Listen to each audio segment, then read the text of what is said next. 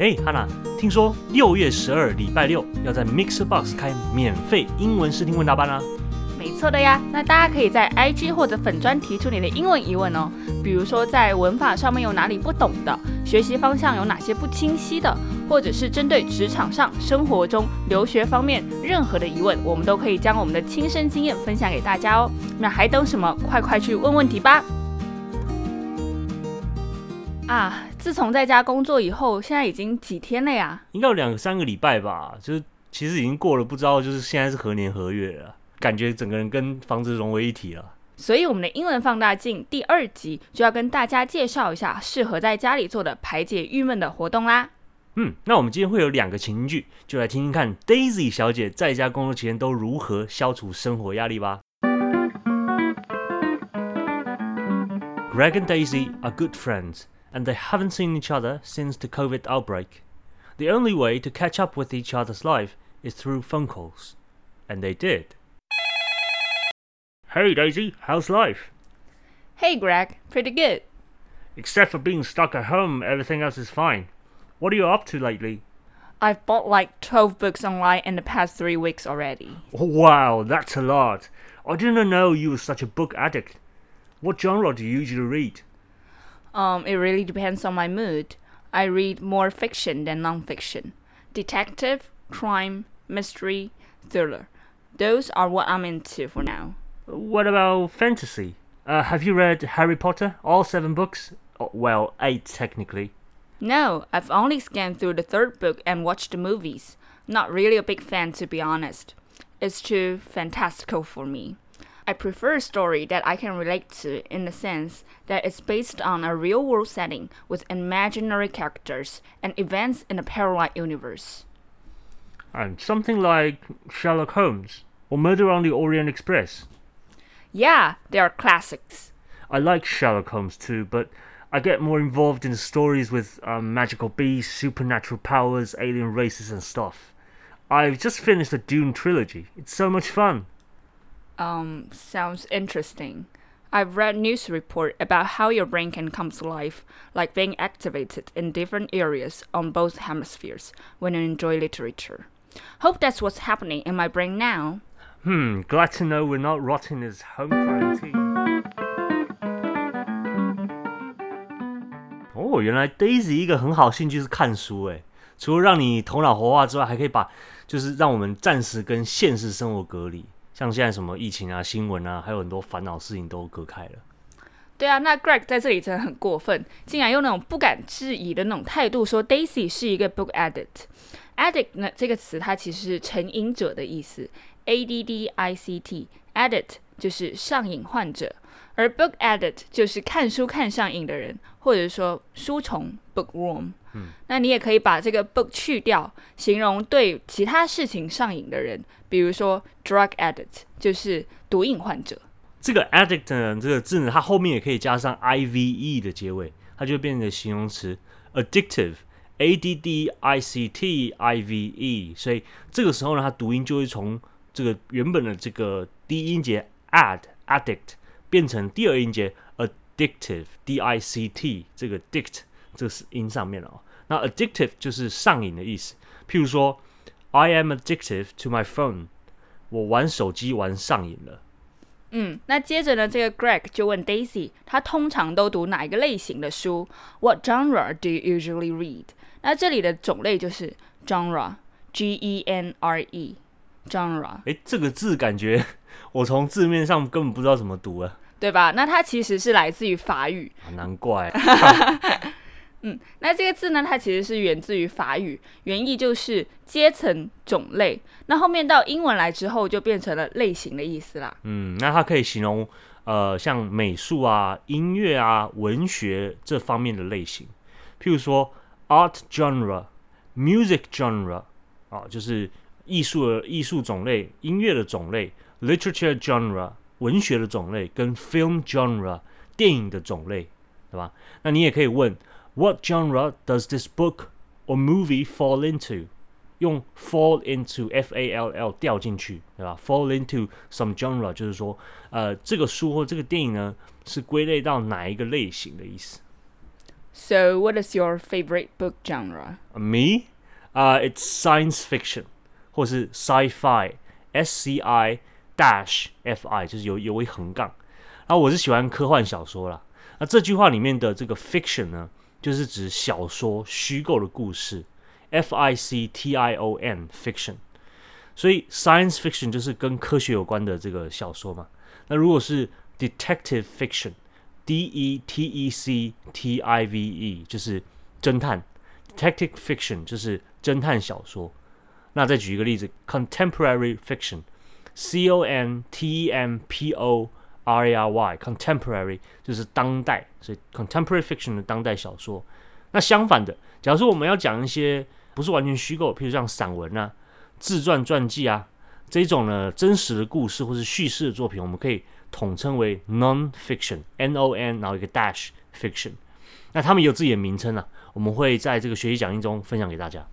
嗯那这里 Daisy 就提到了一个非常实用的单字 scan，S C A N scan。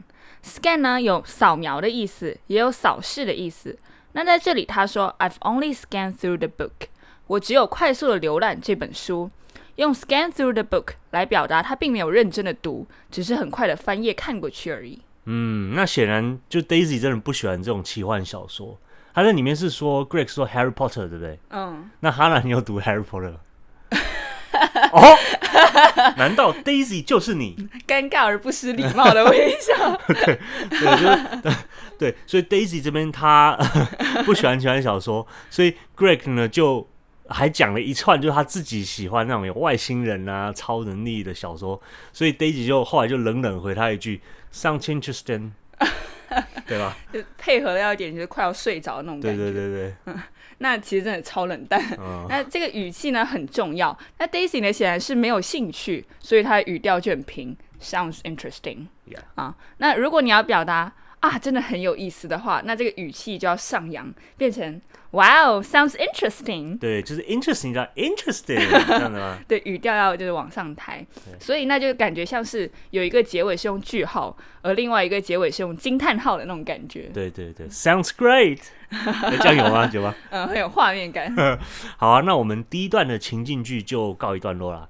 啊，这个情境句呢，会有更多单词用法，还有实用的句子，都会在我们的学习讲义中呈现。嗯大家记得要去复习，多学学哦。嗯，那哈娜，除了看书以外，我们还有哪些事情是能在家里做的休闲活动啊？那真的超多的呀。那哦我个人每天都会呃做至少十五分钟的运动，或者是瑜伽拉伸这一这一类的。那你每每天十五分钟是吗？对啊，你确定？嗯哼，哦，OK OK，不错，我个人也会啦。是吗？呃，就是我记得某人的 New Year Resolution 是每个星期三十分钟。其实还蛮少的。啊，好，那没关系，我们接下来接着听 Daisy 跟 Greg 接下来的聊天内容吧。嗯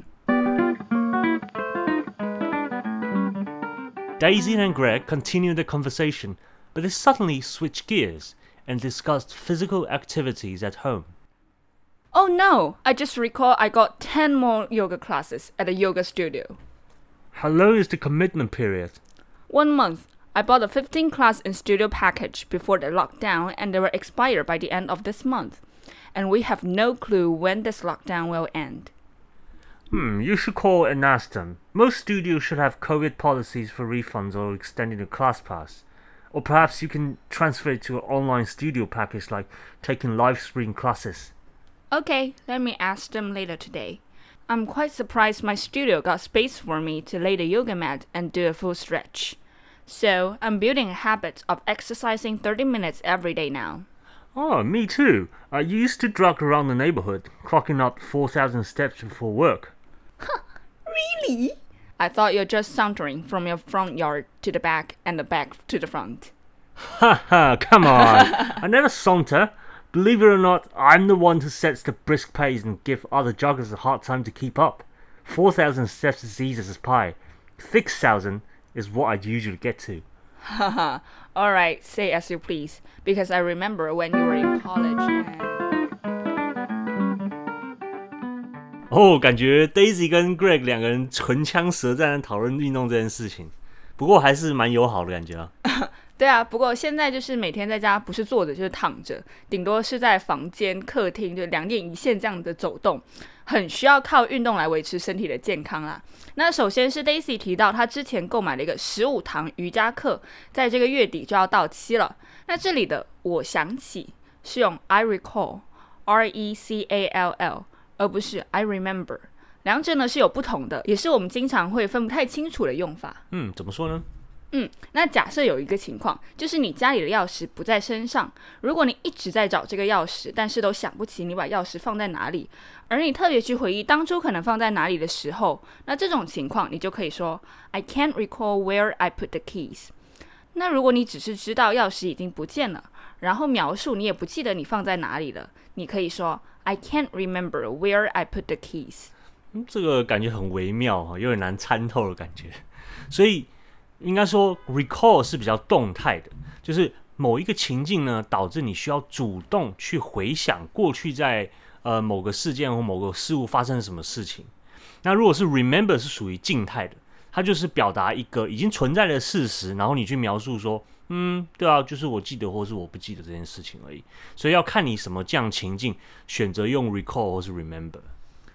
好好晕哦，那大家可以在我们的这个学习讲义中看到更深入的讨论和举例，那大家记得要去看哦。嗯，OK。那接着 Greg 就问，How long is the commitment period？The commitment，C O M M I T M E N T，就是承诺的意思。好，那你在买这种健身课程或是家教课程的时候呢，都会有个 commitment period。譬如说，你买了十五堂课的 commitment period 是三个月。也就是三个月内呢，这十五堂课都有效，你可以预约来上。但是过了这个 commitment period，你剩下的课程就已经失效了。嗯，那这个 Daisy 在下一句就有提到，They will expire by the end of this month。这些课程在月底就会失效。失效这个词就是 expire，e x p i r e expire 是一个动词，也有过期的意思。比如说，The cake expired yesterday，蛋糕昨天就过期了。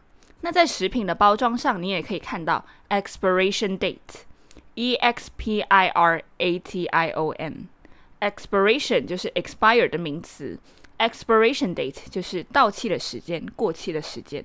没错。那接着呢，他们要讨论就是每天维持运动这个习惯。所以 Greg 说，他之前会在社区里面慢跑，clocking up four thousand steps before work，就是说在上班之前他会跑至少就是四千步。那这里的 clock up，C L O C K，clock up 就是大量累积或收集某个东西啊，这里收集的就是这个步数喽。所以我们举个例子，He clocks up debts easily by using credit cards。他用信用卡付款，很容易就累积了很多卡债。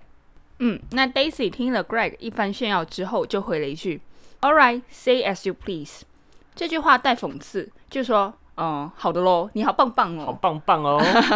嗯，那这个 as you please，please 就是动词想要的意思，as you please 就是你高兴就好啦。